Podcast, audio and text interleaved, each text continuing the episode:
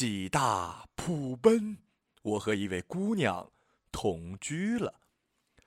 我在朋友圈发出这样一条消息，短短几分钟之内收到十几条赞和评论。前任回了句：“呵呵，最好的哥们儿恭喜我，终于脱团了。”我妈则立刻打来长途电话，一开口就询问起姑娘的身世背景。终于，姑娘也刷到了这条，一条条看完评论后，哭着说自己一世贞洁不保，你再不解释清楚，我就死给你看。我只好追加了说明，姑娘的房子租约到期，下家还没找到，所以我让她到我家临时寄宿一段时间。原本出于好心，但几天之后麻烦事儿接踵而来。坦白讲，我家里是容不下两个人的。首先是床，家里只有一张，姑娘来了只能一人睡沙发。没关系，我跟姑娘说，咱们可以轮着来，你方睡完，我方再睡，其乐融融，爱加倍呀。其次是卫生间，业主的设计很前卫，一切全透明。姑娘要洗澡，我只能出门溜达一圈再说。没关系，我跟自己说，宅在家中乱糟糟的，出门走走乐淘淘，这些都是小问题。姑娘心地善良，没两天带回一只流浪猫，成天在家里拉屎，忍着。姑娘热爱厨艺，不爱洗碗，厨房里总是堆积如山，惨不忍睹，忍着。姑娘爱好美剧，刷完淘宝看视频，四兆的宽带紧巴巴的，连百度都打不开。继续忍着。姑娘半夜接电话，声音脆生生，好听，但说着说着就好起来，哭喊着：“你为什么不要我啦？我哪里做错了？”搞得左邻右舍都以为我俩半夜闹分手，还得忍着。有天，姑娘跟我说，男朋友从外地回来看她，让我回避一会儿。我出门遛了半天猫，回家门一看，男朋友用着我的被子，靠着我的枕头，赤着两只大脚搭在我的茶几上，噼里啪啦的玩我的叉 box，没法忍了，跟姑娘说啥时候能搬走？姑娘反问我：“你不让我住了？”我说：“让让，那你啥时候找房子呀？”姑娘坚定的说：“你这么问，意思就是不让我住了呗。”我也来气了，随你怎么想。姑娘说：“你以为我想赖在这儿啊？每天洗澡像打仗，睡觉像扑街，看个视频都得专挑半夜网速快的时候。对了，你知道你脱发吗？卫生间的下水道我每天都得疏通大半天。”我一时无语。姑娘的男朋友也凑过来，大不了我俩这个月付你一半的房租水电。我说：“滚。”都他妈滚！赶紧的！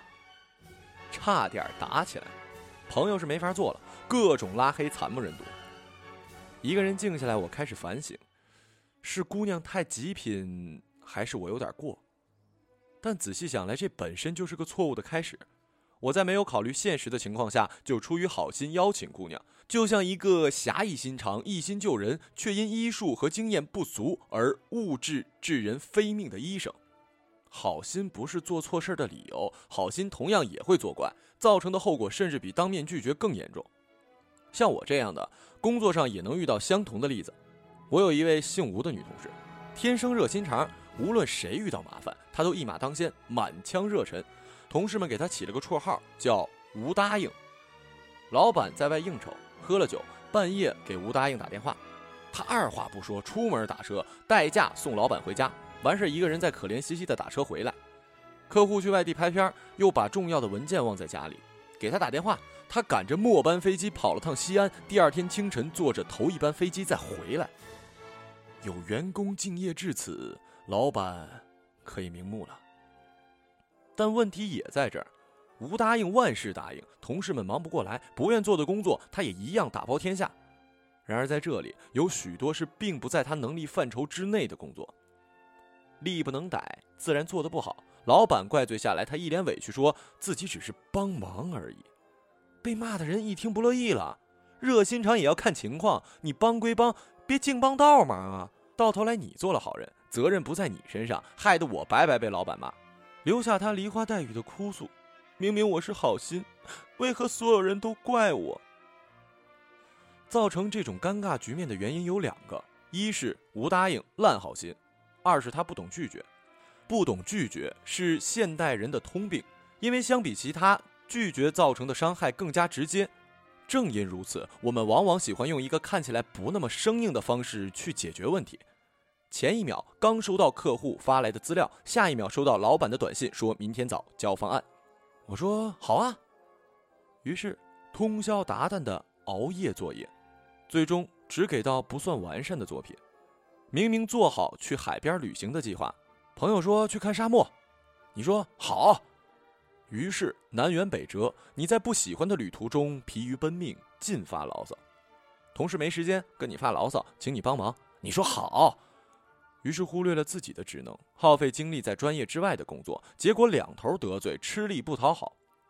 最要命的就是情感戏，收到不怎么喜欢的女生表白，想委婉拒绝，却语气含糊，态度暧昧，不经大脑允许的应了她明晚的饭局，后天的电影，下个月的同学聚会。一拖再拖，直到要见对方家长的最后一步，才终于坦白。啊，哎呀呀呀呀呀！你没明白我的意思啊，我其实不喜欢你。这样的你，老板怪罪，被朋友谴责，被女友骂极品，又能怪谁呢？人是群居动物，在人际关系构成中，每一个个体的行为都将对整个生态圈起到微妙的作用。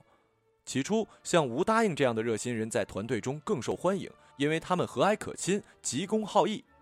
但时间久了，一味的好心只会让其他人产生依赖心理，进而导致整个团队缺乏责任感，无力进步。因此，越成熟的团队越需要各司其职，环环相扣。同理，在朋友的交际中，应当给予能力所及的帮助。如果任何事都不懂拒绝，甚至违背了自己的内心，即使一时得到解决，却会在以后彼此心中埋下芥蒂，总有一天会变成无法抹去的裂痕。教科书教会我们好心的义务，生活却在说我们同样有拒绝的责任。